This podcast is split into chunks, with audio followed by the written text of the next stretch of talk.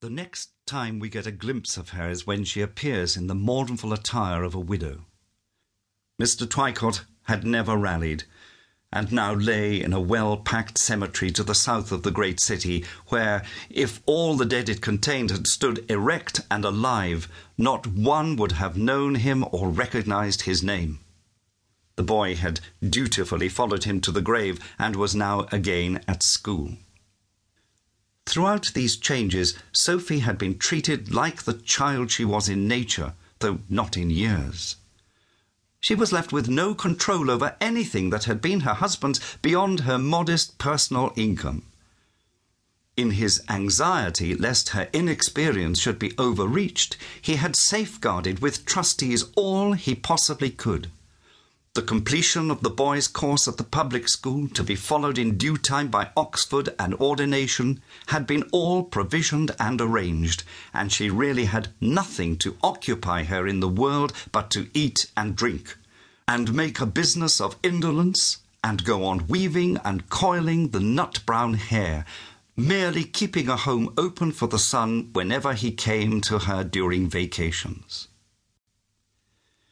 Foreseeing his probable decease long years before her, her husband in his lifetime had purchased for her use a semi detached villa in the same long, straight road whereon the church and parsonage faced, which was to be hers as long as she chose to live in it.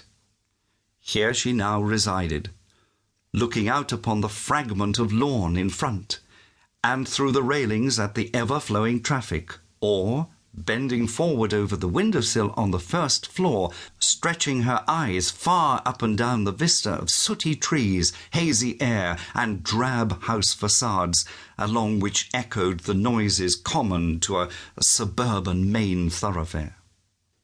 Somehow, her boy, with his aristocratic school knowledge, his grammars, and his aversions, was losing those wide infantine sympathies extending as far as to the sun and moon themselves, with which he, like other children, had been born, and which his mother, a child of nature herself, had loved in him.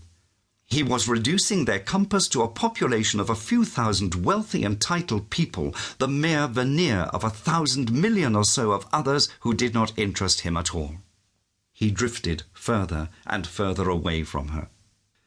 Sophy's milieu being a suburb of minor tradesmen and underclerks, and her almost only companions the two servants of her own house.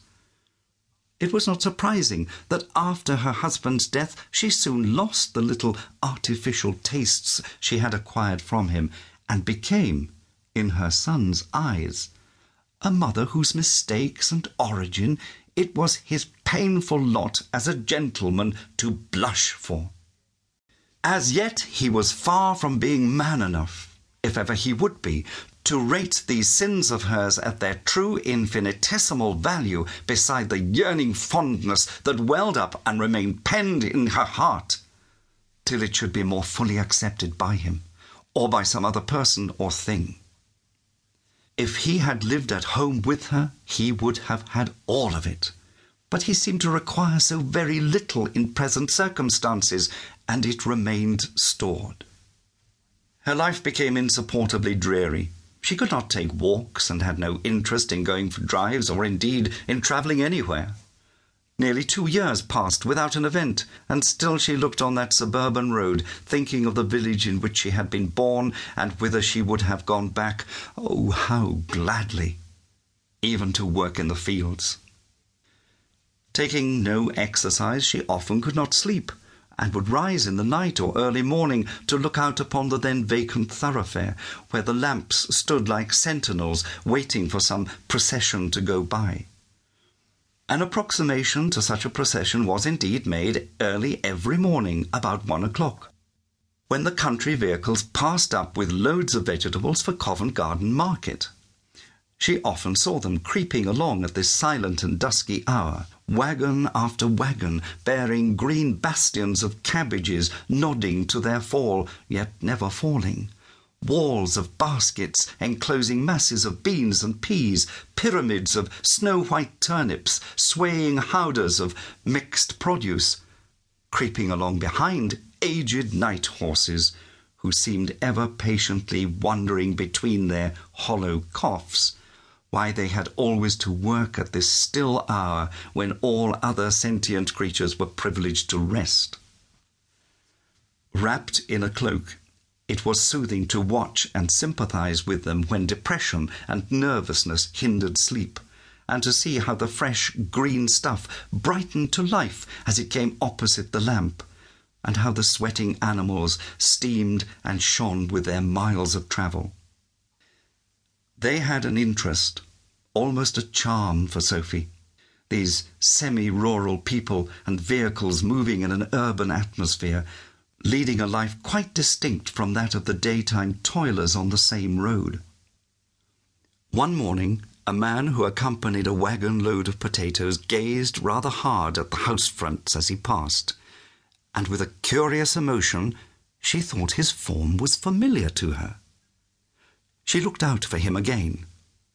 His being an old-fashioned conveyance with a yellow front, it was easily recognizable, and on the third night after she saw it a second time, the man alongside was, as she had fancied, Sam Hobson, formerly gardener at Gaymead, who would at one time have married her. She had occasionally thought of him and wondered if life in a cottage with him would not have been a happier lot than the life she had accepted. She had not thought of him passionately, but her now dismal situation lent an interest to his resurrection, a tender interest which it is impossible to exaggerate. She went back to bed and began thinking. When did these market gardeners, who travelled up to town so regularly at one or two in the morning, come back?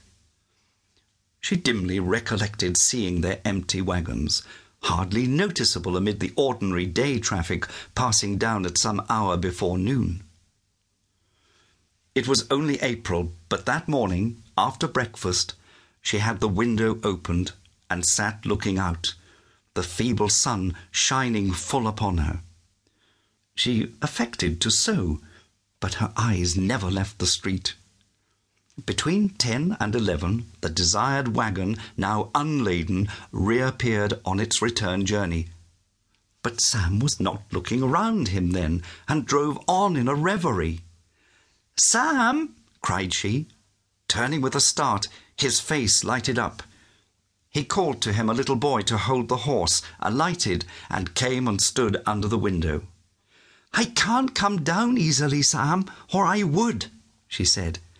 Did you know I lived here?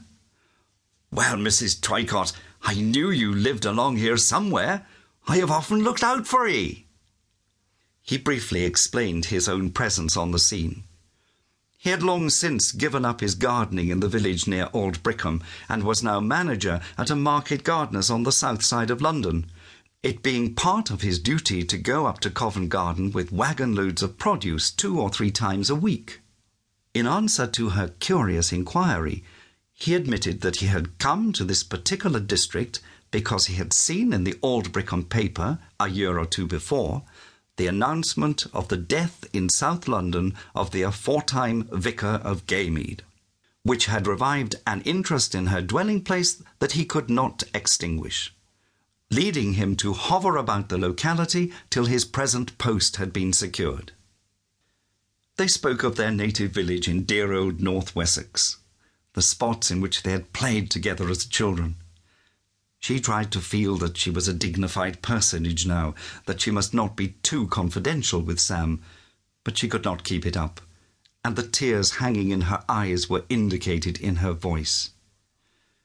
You're not happy, Mrs. Twycott, I'm afraid, he said. Of course not.